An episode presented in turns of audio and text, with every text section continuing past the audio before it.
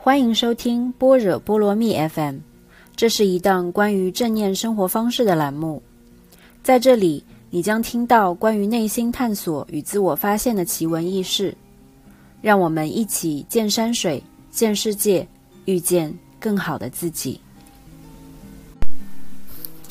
Hello，大家好，我是 Echo。今天呢，想和大家来聊一聊弗洛姆的《爱的艺术》这本书。嗯，每个人的一生中呢，都会被爱和亲密关系这两个很大的问题所困扰。比方说，我们原生家庭当中的父母、兄弟姐妹、朋友、伴侣之间的关系，大多数人呢，他们是不会把爱当成一个能力的问题的，而是我们会倾向于把爱这个命题当成是能否很快的找到那个。最合适我们的完美的对象，或者是把我们自己当成是被爱的对象，就是我们是否值得被爱这个问题。对很大一部分人人来说呢，爱就是要变得惹人爱。追求爱的途径，当然我们现在也非常熟悉，就是比方说第一条就是取得成就，获得，呃一些社会的条件，呃比方说财富啊、地位啊等等。另外一种方式呢，就是让自己变得更有魅力，比方说通过锻炼，通过呃健身，通过所谓的自律，然后呢还要穿着入时。呃，非常得体的穿着和这种仪表上的修饰，嗯，真正使人散发魅力的品质，除了上述所说的这些比较肤浅的品质以外呢，还有比方说举止上面是否温文尔雅，谈吐上面是否风趣幽默，内心深处是否是利他的、乐于助人的、诚实谦虚的，然后不娇柔造作的。那些使自己可爱的方法呢，就和我们当今社会所宣扬的，就是成功的让自己赢得他人的喜爱，并且呢影响他人是相同的。这也是为什么我们说，实际上大多数人所谓的这种可爱，不过就是意味着去迎合大众的那些爱慕。或者是更富于性吸引力的这种，呃，成为这样一个对象，在崇尚物质和财富作为一个首要的价值文化的，嗯，首要点来说呢，人类的爱的关系，这就是一场价值的交换，这个也一点不奇怪了。其实大部分人呢都会觉得爱是不需要学习的，我觉得这个就是我曾经也是这样认为的，就会觉得我们一生当中都是在寻找爱的对象，而并不是在努力的学习如何去爱。说白了，就是我们把这个问题抛到了别人身上，就是说，因为他不是那个正确的爱的对象。而不是把问题放到自己的头上。弗洛姆在这本书里面呢，他解释了这种现象的一个历史起源，也就是在我们二十世纪发生的巨大的变化。因为在传统文化当中呢，爱我们说主要还是一种婚姻，它是按照习俗习俗所缔结的，是由家庭啊或者媒人帮助介绍对象，然后呢，因为这样做，呃，社会。首先，他已经给了你一种允许，所以一旦双方之间确立了婚姻关系，大家就会自然而然的认为，嗯，你们双方当中的爱是一定会发展起来的。而现在浪漫主义的爱情观呢，就是我们当今社会所有人都追寻并且崇尚的一种爱的方式，romantic love，罗曼蒂克式的爱。或者是说，我们越来越不能接受没有爱情的婚姻，嗯，更多的是这种要享受无时不刻的浪漫的这种富有体验感的爱。那这种对于爱情的自由的观念，显然就会无形当中夸大对这个爱的对象的重要性，就是我们会非常强调说，你一定要找到 the right person，Mr. Right or Mrs. Right，就是这个人，你如果找错了，那就 Oops，I'm sorry，就是你就没有那么的幸运，你就需要花更多的时间去寻找那个正确的对象。那其实无论是。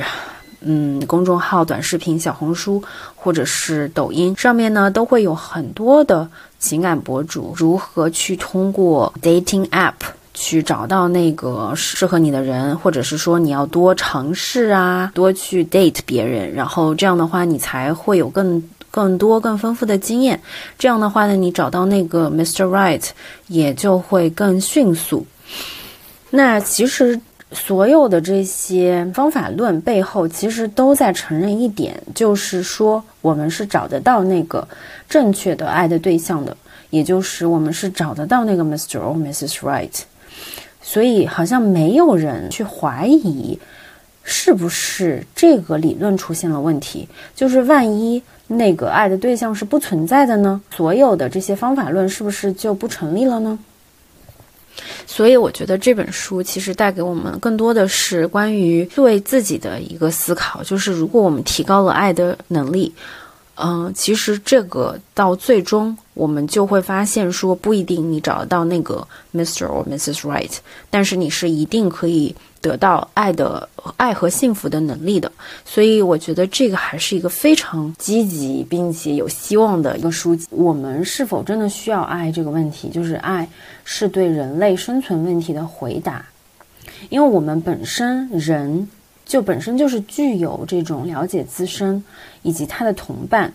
他的自己的过去还有呃未来的这种趋向的。人类对自己作为一个孤独的实体的认识，对他自己短暂的生命历程的认识，对不由他的愿望而出生，又违背他自己的意愿而死去的这种认知，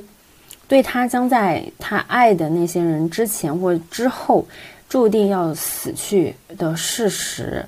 对他寂寞和孤独的认知。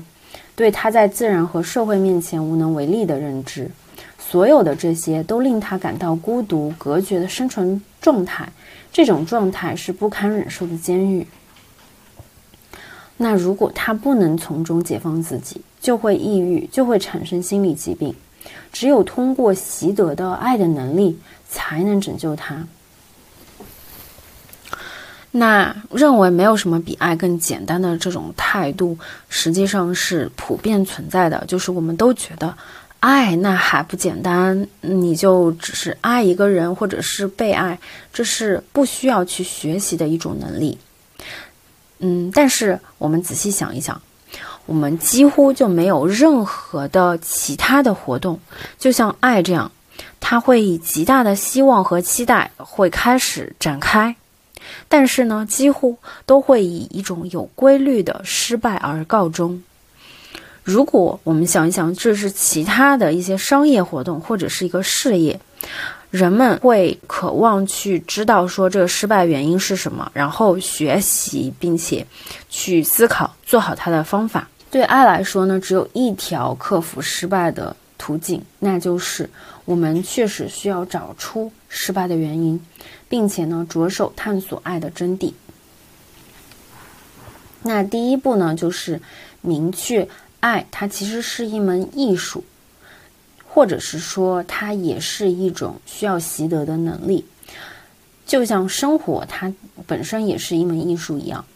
如果我们想知道如何爱，就必须遵循。我们学习其他任何艺术的同样的方法，比方说我们学习音乐、学习绘画、学习木工、医学或者是工程艺术等等，这一些方法，它都是第一，它都是需要，呃，入门到中级到初到高级这样一个缓慢的过程的。首先，第一种爱呢，就是父母和子女之间的爱。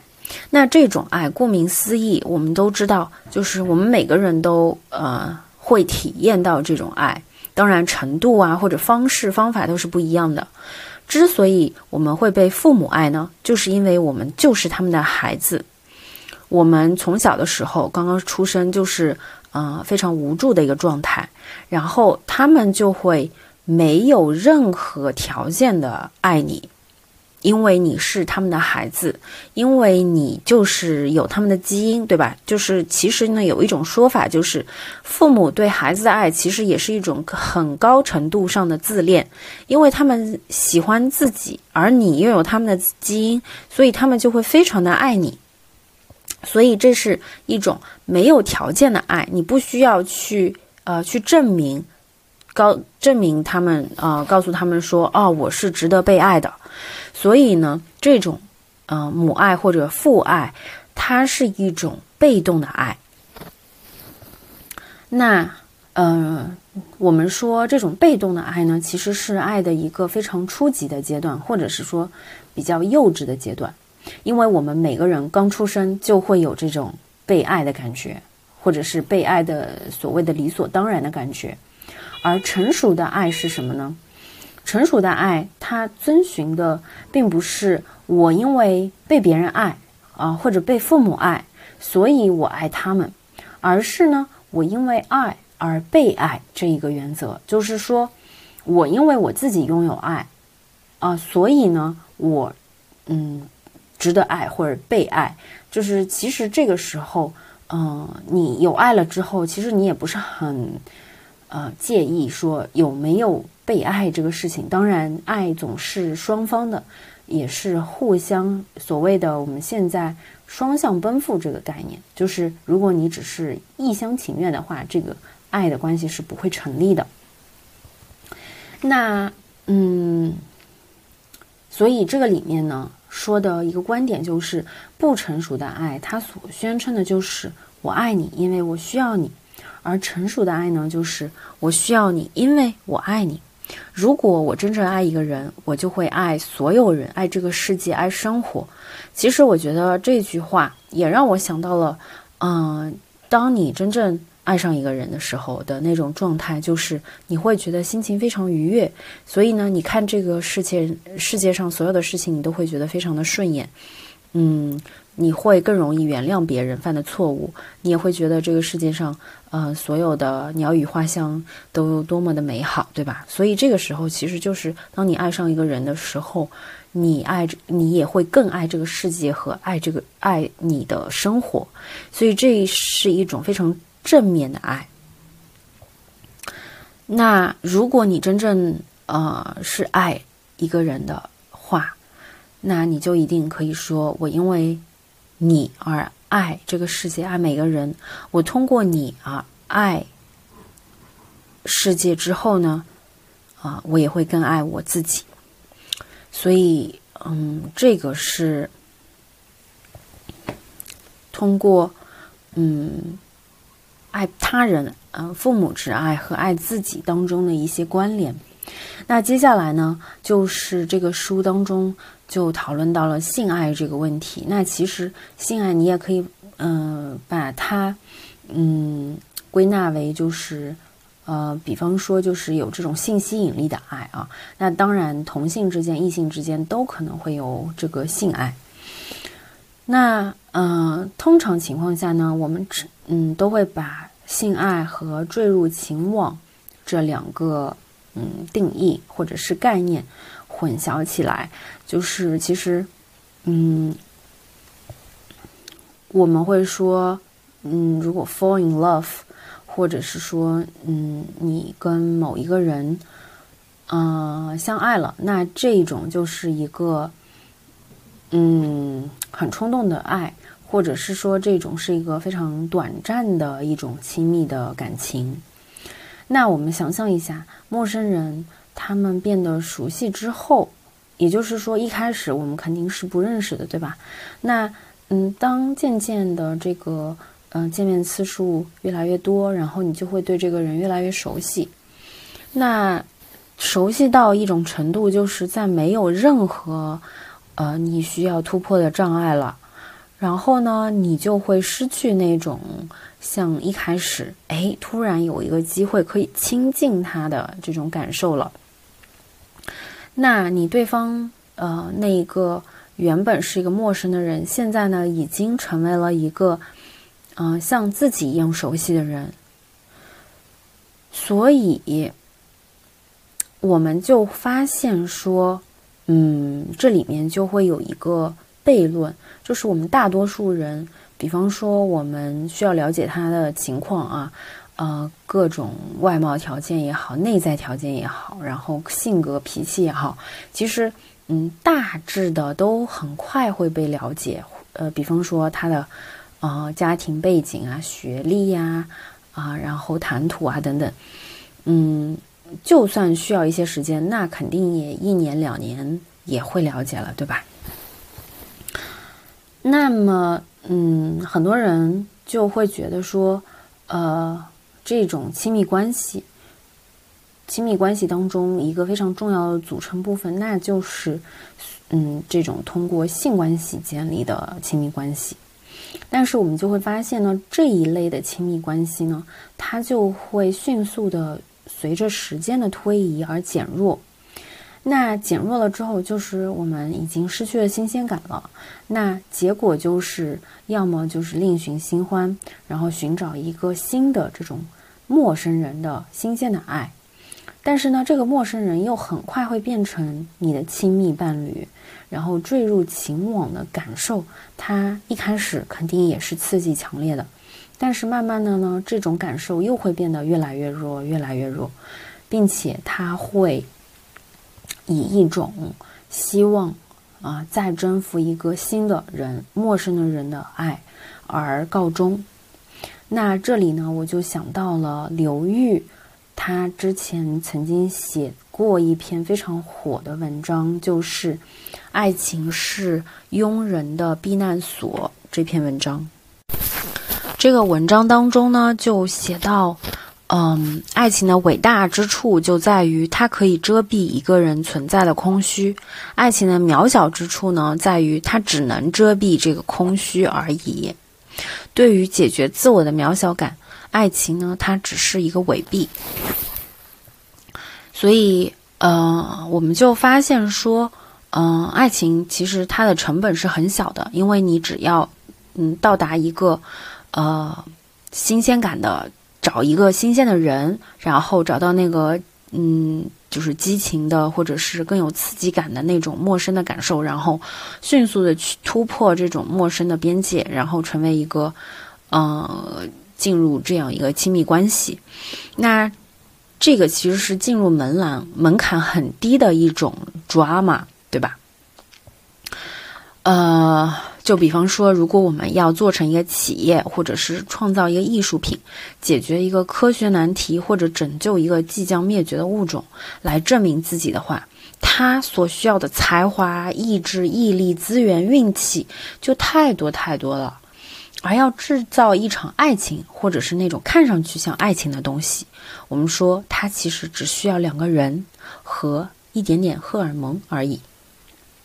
于是呢，爱情其实就成了我们这个社会上的庸人的避难所，就是，嗯，它可以作为一种劳动密集型产品被大量的生产出来。说到底呢，就是一个人要改变自己太难，但是改变别人更难，然后剩下容易改变的就只有自己和别人的关系了。啊，就比方说在一起、分手、和好、再分手，第三者、第四者。哎，这样子就是感觉上去，这个爱情就是非常的枝繁叶茂，可以让一个嗯可以忽略、可以被替代、可以被抹去而不被察觉的这种存在，看上去去几乎就像是一个非常丰富多彩的生活、非常充盈的生活一样。嗯，所以说呢，就是嗯。我们就看到，就是有很多二十世纪美国中产阶级啊的这种灵魂变迁史。但是呢，呃，人在爱情当中逃避自我的这种习性，嗯，似乎也没有说有一个非常大的改观，因为我们就发现说，嗯，其实。为什么弗洛姆要写这本书，就是《爱的艺术》？因为大部分人他是不希望说，嗯，去正正面自己的自我的习性的，呃，大部分人还是会倾向于说逃避这种去改正自我身上的那种缺点。啊，就觉得哎呀，跟我性格相似的人，我从他身上看到了我自己身上的缺点，所以我觉得他不合适。然后呢，嗯，你会有很多就是觉得，比方说下头的瞬间，你就会希望说啊，赶紧换一个爱的对象。然后，嗯，其实呢，大概率就是呃，另外一个爱的对象，他跟你是一个嗯差异很大的爱的对象的话，嗯。如果他的这种优点是恰恰是你的缺点的话，确实很容易有可能就是你会嗯很容易上头。但是呢，上头之后你总是会回到一个均值，就是你会比较冷静的去看待这段关系，然后你也会慢慢的发现这个人身上的呃缺点。那有可能他的缺点就是你的一些优点，因为你们性格是互补的。那这个时候呢，你也会有很多看不惯对方的地方，因为毕竟就是两个人还是很有很大的差异性的。所以这个时候，我们嗯就会说，自我其实是一个非常巨大的深渊，然后呢，它是如此的庞大，是爱情不可填补的。嗯，所以我们如果是嗯，我觉得其实这篇文章说的并不是说。嗯，让我们去回避爱情，就比方说，我们不要去做这个佣人，啊，要非常的嗯神圣 或者富有神性，然后不要去恋爱。我觉得他说的并不是这个意思，而是他真正的意思就是，嗯，不要去通过所谓的这种频频繁的更换伴侣去填补自己内心的空虚，或者是说，不要把自己恋爱上面的。所受到的种种挫折，去怪罪在，嗯，因为对象，嗯，不给力，对吧？找到的都是猪队友，嗯，然后或者是说我当时，嗯，就是眼上涂了屎，然后为什么会看看上这样的人，等等等等，就是很多时候，嗯，更多的要把问题。换一个角度来看，就是他并不是爱的对象出了问题，而是我们是否可以或者是愿意花更多的时间去面对自我这个深渊。就如果你是你已经达到了嗯所谓的神性，或者是你如果可以无差别的嗯爱所有人，爱这个世界，然后你自己不需要任何人就可以活得非常充盈，非常嗯。幸福，然后充满喜悦的话，其实这个爱情只是很小的一部分，它都完全不会干扰你的生活，它也不会，它也不应该干扰你的情绪，嗯，以及你的这种呃情绪的起伏也好，或者是说你的整个生活状态也好，所以很多时候，呃，我们确实应该重新退一步来反思这个呃亲密关系和爱情这个问题。那呃，说回这个性爱，嗯，性爱呢，就是这种性欲，它可能是会被孤独引起的焦虑、征服或者被征服的欲望、虚荣心、伤害欲，甚至是毁灭欲所激发的。它就像它能够被爱激发一样。大多数人呢，就是很容易得出一个错误的结论，就是在肉体上互相需要的时候，这才是。呃，相爱。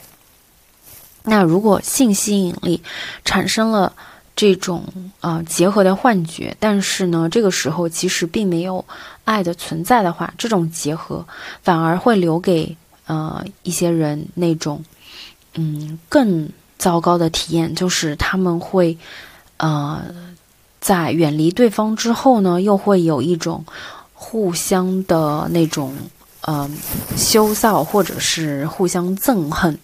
然后甚至是幻觉消失以后，他们会比以前更加强烈的意识到自己希望疏远和被孤立的这种感觉。那其实说白了，呃，书中想要说的就是，呃，脱离了爱的性，它其实是非常痛苦的，因为性其实就只是一时间的快感，但是如果没有爱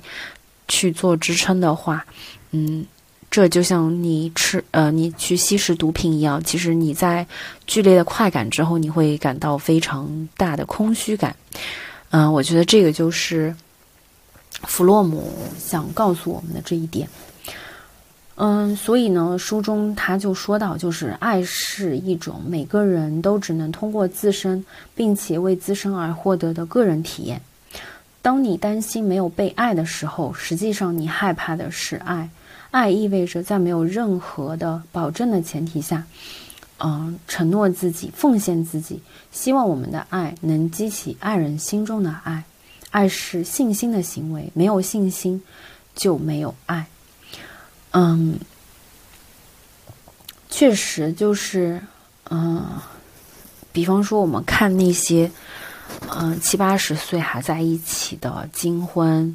的这些老人，非常相爱的老人，嗯，我们就会觉得，爱本质上它其实是一种意志行为，它是用自己的生命完全承诺另一个生命的一种这种决心。嗯，的确，这是隐蔽在婚姻背后的一个基础，它是传统的婚姻形式的一种后盾。爱上某个人呢，不只是一种强烈的感情，它还是一种决定、一种判断、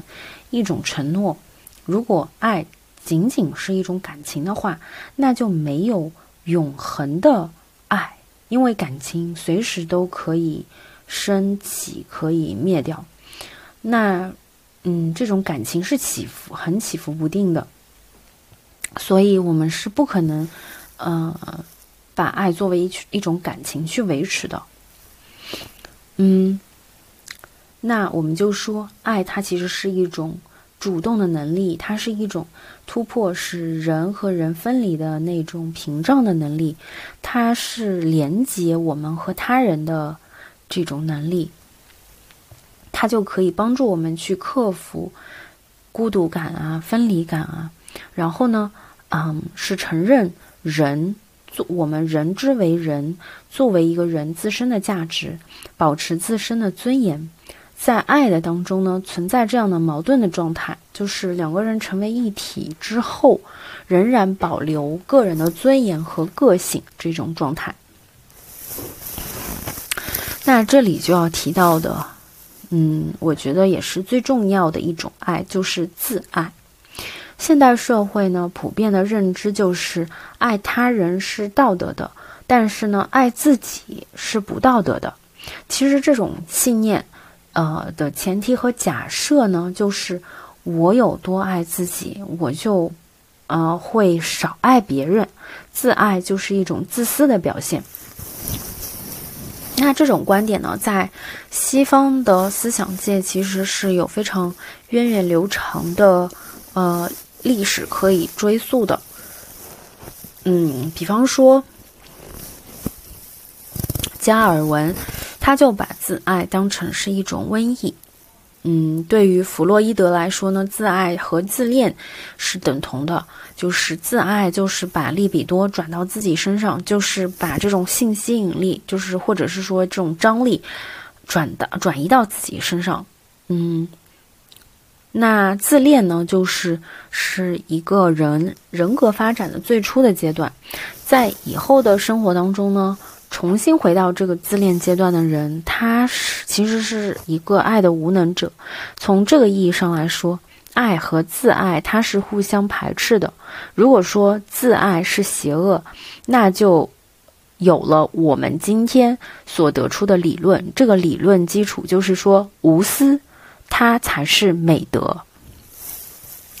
但是我们又发现，实际上呢，无私这种影响其实常常会更坏。就比方说，呃，打一个比方，就是，嗯，如果有一些母亲，她会用这种无私的感受去，嗯，绑架或者是束缚孩子的话，那他就会让这个孩子没有办法去，呃，跟他交流，嗯，更没有办法去批评他。所以呢，这个孩子就承担着不让母亲失望的义务，因为他们知道，哦，嗯，妈妈作为一个母亲，她给了我无私的爱，然后呢，他们就会接受母亲在这种呃一个完美的美德的掩护下，这种啊对生活的厌烦和束缚。如果呢，你有机会去研究一个。有着真正自爱的这种母亲的形象的话，你就会发现，没有任何东西比一个懂得自爱的母亲更有助于让孩子体会到什么是真正的爱和幸福。关于这个问题呢，嗯，梅斯特啊哈克埃克哈特就这个人，他呢有概括过一个自爱的思想。就是如果你爱自己的话，你也就会像爱自己那样爱每一个人。如果你爱自己多过爱他人，那其实你就不会真正的爱自己。如果你同样的爱所有人，包括你自己，你就会把他们当成一个人来爱。这个人既是上帝，也是人，也是你自己。因此呢，这个人就是伟大正直的人，他像受自己那样平等的爱其他所有人。所以，你们看啊，就是这本书当中，虽然说是说的爱的艺术，其实我觉得它最终还是让我们直指内心，剖析自己的内心。就是你需要认识到你自己，你需要爱你自己。那爱自己的前提条件，当然就是认识你自己了。你需要去接纳自己，然后呢，去认识自己的所有的，比方说，啊，你的。你的身体也好，你的思想也好，你的心灵深处的一些隐秘的，你不希望去分享给任何其他人的一些东西，其实你都需要去正面它。那最后一点就是对上帝、上帝的爱。那对上帝之爱呢？这一个呃，就是在云上的日子里面，嗯，提到的。嗯，他在那个电影当中最后的一个爱呢，就是其实这个小伙子呢看上了那个女主角，女主角非常的漂亮，然后呢，他们就在女主角去这个教堂的路上啊碰到了，然后这个呃这个小男生就一直跟着这个呃姑娘，然后呢跟她聊天啊，然后逗她笑啊等等的，然后回去的路上他就跟这个姑娘表白了。嗯，在送她回家，就在她家门口的这个楼梯上，在她进屋之前跟她表白了。然后这个女生先是犹豫挣扎了一会儿，就是很明显她应该也是喜欢这个男孩的。但是呢，这个女孩就嗯，最后她就说了一句啊一句话，一句意味深长的话，就是说我明天要去，嗯，就是要。把自己奉献给上帝了，就是他要去，相当于，嗯，就是去教会皈依，然后也不能说是皈依啊，就是说他他会去当这个修女了。所以这个故事就是关于这个女主和上帝之爱。那，嗯，书里面呢也。从人类进化的一个历史，比方说从母系到父权的社会的结构变化和这种宗教结构的变化来分析，所以我们父母之爱和上帝之爱，它是可以做一个类比的。那比方说，我们孩子一开始出生的时候就是依附于母亲的，然后呢，把它当成是一切存在的基础，他就会感到。懦弱无助，然后需要包容一切的这种母爱。嗯，之后呢，他长大一些之后，他就会转向父亲，然后呢，把父亲当成是新的情感中心，父亲是他思想和行为的指导原则。在这个阶段呢，他需要获得父亲的表扬，避免嗯让父亲感到不开心。在完全成熟的阶段呢，他摆脱了作为保护和支配力量的父母的形象，他自己心里需要树立一个母性和父性的原则。那这个时候，他才真正的，呃，也就是摆脱掉了这种，呃，受支配、受保护的这种力量。那这个时候，他才有了自己的力量。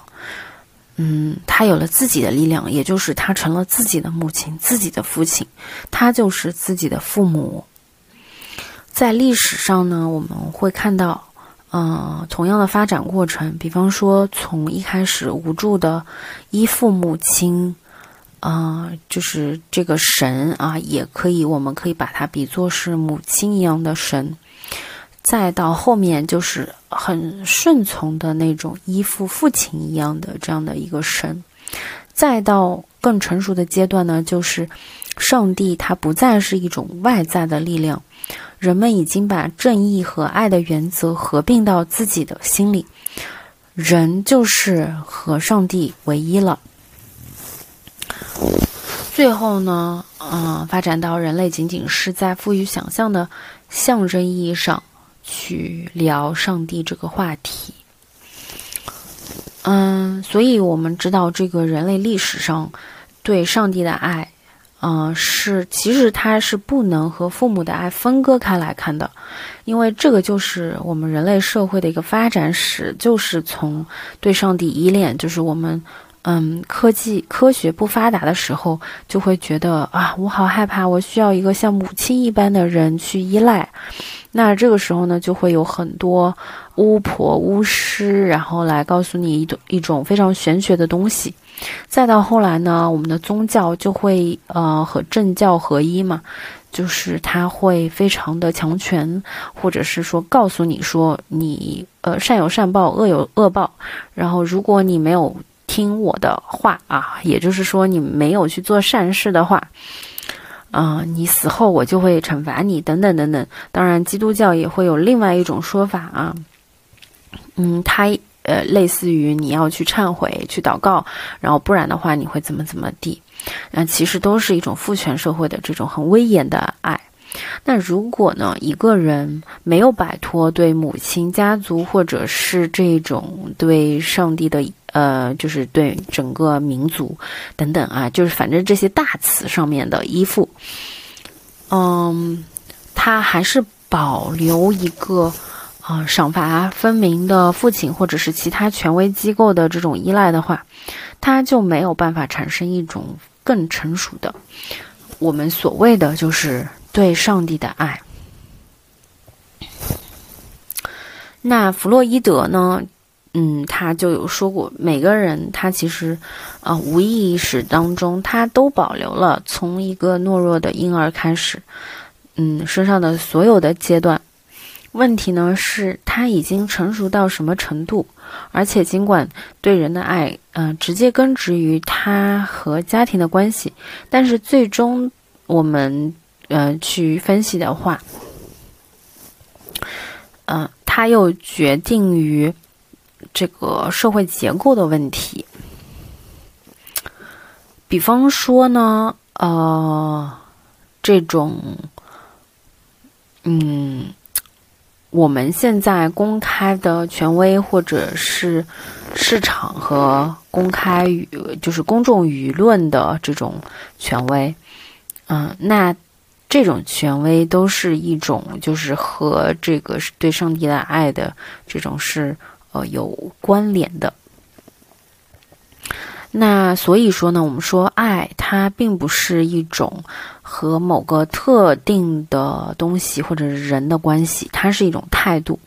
一种决定了一个人对整个世界，而不是某个呃爱的对象的关系的一个性格倾向。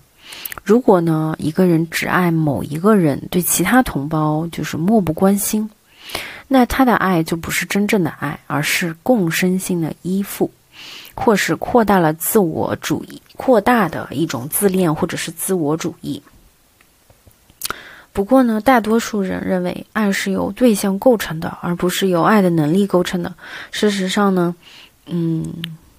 只有除了那个被爱的人之外，他就不再爱任何人了。就是这样，他们觉得，啊，我这种排他性才能证明我的爱是多么强烈。所以，呃，我生活当中也有碰到过这样的人，就是他有跟我说，嗯，我就只对我自己所爱的人好，对于其他的人，我是漠不关心的，我根本不管他们的死活，啊，我才不管他们的死活，对吧？那这个时候呢，其实我就感觉到，嗯，其实当然就是每个人都有自己，嗯，对于爱的定义和呃选择的权利，所以我也尊重他的想法。但是呢，因为人们就是当你看不到爱是一种精神的力量的话，你就会非常的，就是你当你的呃，当你爱的对象出现了一些跟你想象当中不一样的地方，或者是他不听你的话，他不按照你的意愿去做你想让他做的事情的话，你就会无比的失落，你就会无比的失望，你甚至会对这个世界，甚至会对。嗯，你自己存在的意义和价值等等等等，都产生，呃，一种非常难难以啊言说的这种忧郁或者是难受的感觉，或者是痛苦和烦恼。所以，我们说，嗯，其实我们习得爱的能力，我们更好的去爱别人，最终。这个受益者并不是说那个被爱的人，嗯，因为我觉得我之前，嗯，有看到过一句话，还对我触动蛮大的，就是，嗯，其实你付出越多的那个人，反而是得到更多的，就是因为如果你们两个人一旦分开，啊，那个只会接受爱的人，其实他少了的东西，他就是少了一个爱他的人，嗯，对他来说，这个是。其实是一个无比心痛的东西，啊，他他会，他其实就是，如果在你们两个是相爱的基础上啊，那对于那个付出的付出者来说，他其实只是少了一个需要他付出的人而已。所以对他来说，嗯，如果你们分手或或者分开，他其实是相当容易的一件事情，因为他已经在呃恋爱的时候全情投入的去付出了。所以我觉得这个说法真的非常好，因为你要以自己为主体来看这个世界，来看待爱情的话，你就会少掉很多所谓的，嗯，你去计较谁付出的多，谁付出的少。这个，嗯，现代我觉得是一个爱情的毒药吧。那这个书里面，我觉得还有一个很有意思的东西呢，就是他提到了，嗯，一种虐待式的爱。嗯，这个里面呢，嗯，我相信这种类似于虐恋还是存在的。嗯，比方说，我呃我自己其实没有怎么经历过这种虐恋，因为我感觉我自己还是一个比较理性的人。嗯，但是呢，就是我看很多小说，我就会看，可能这个也是我为什么看这种虐恋的小说我会看不下去的一个原因。呃，我之前看在看那个毛姆的呃《人性的枷锁》，然后一开始我是非常喜欢这部小说的，就是啊，我觉得我看的是英文版，我觉得它里面。嗯，写的非常的优雅啊，然后就是我真的是看的非常的津津有味的，就是这种废寝忘食的看。但是呢，我看到后面我真的非常生气，我就把那个书一甩，我就觉得怎么能有这样的爱？就是书中的男主角 Phillips 他就爱上了那个 Mildred，然后这个女主角哈，就是对他不闻不问，就是然后各种去剥削他，呃，就是怎么说呢？也不是剥削他，就是。嗯，就是去占他便宜啊，然后各种对他，嗯，就是想要他来的时候就招他来，然后就是挥之即去；不想要的时候就让他走，然后啊，还就是各种嗯问他，就是他出轨了，然后要问这个 Phillips 要钱，然后他说他非常想要跟那个。嗯，另外一个男的去哪里哪里，然后 Phillips 居然还给他钱了。嗯，反正就是一个非常，就是我觉得是一个虐恋的关系。那，嗯，对于这种啊虐恋狂啊，或者是虐待狂，书中呢就说，虐待狂他同时也是依附于受虐狂的，就是如果没有对方的话，其实哪一方他都没有办法存活下去，或者是把这个。故事给演下去。差别呢，只是在于虐待狂，他是指挥、剥削、伤害、侮辱他人；而受虐狂呢，就是被指挥、被剥削、被伤害、被侮辱。然后从更深的情感意义上来讲，他们共有的一个东西，就是他们就是一种没有尊严的结合。我们就会发现啊，一个人或者不同的对象，他同时对嗯。虐待和受虐两种方式做出反应，啊，你就不会感到特别惊奇。就比方说，有一个人就是这样的，他就是非常典型的，呃，一个虐待者啊，他曾经就是被虐待的，然后他后来就是虐待别人，就是希特勒。嗯，他的这种命运啊，就是。他是以一种受虐者的姿态去面对，啊，虐待的这种命运。嗯，其实他也是一种在毁灭中，然后再自取灭亡这样一个故事。那书中最后呢，他就提到了我非常非常喜欢的，其实就是书中最后一段话。嗯，在现存现存的制度下呢，能够爱的人必定是极个别的。在当代的西方社会，爱是一种罕见现象。这并不是因为许多职业不容博爱的态度，而是以生产为中心、贪婪的商品社会的精神就是这样，以至于只有个别人能够抵抗。我们的社会由官僚主义的管理者和职业政治家所操纵，人们为集体暗示所支配。他们的目的呢，就是多生产、多消费。人的一切活动都服从于经济目标，手段成了目的，人便是机器。丰衣足食，而毫不关心人之为人的特殊性和机能。如果我们能够去爱，它必定会致使于一个更崇高的位置。经济机构便需要服从它，而不是相反。爱是对人类生存问题的唯一合理。合情的满意的答案，如果这种方法正确的话，那任何相对排斥爱的发展的这样一个社会呢，从长远观点来看，都将由于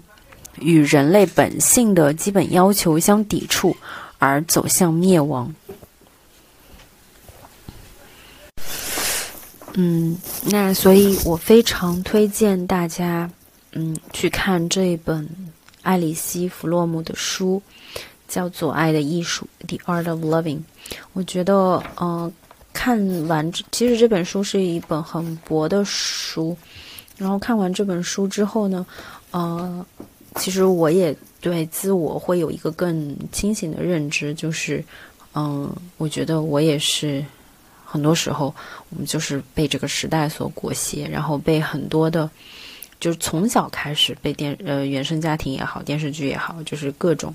各样的东西所洗脑，就是认为第一就是罗曼蒂克的爱，第二就是你要抓紧，嗯，去找到一个正确的爱的对象，然后就是快马加鞭，对吧？嗯，然后呢，嗯，很多时候其实我们是欠缺对于嗯真正的这种爱的能力的思考的，更更少会有人去真正的去。嗯，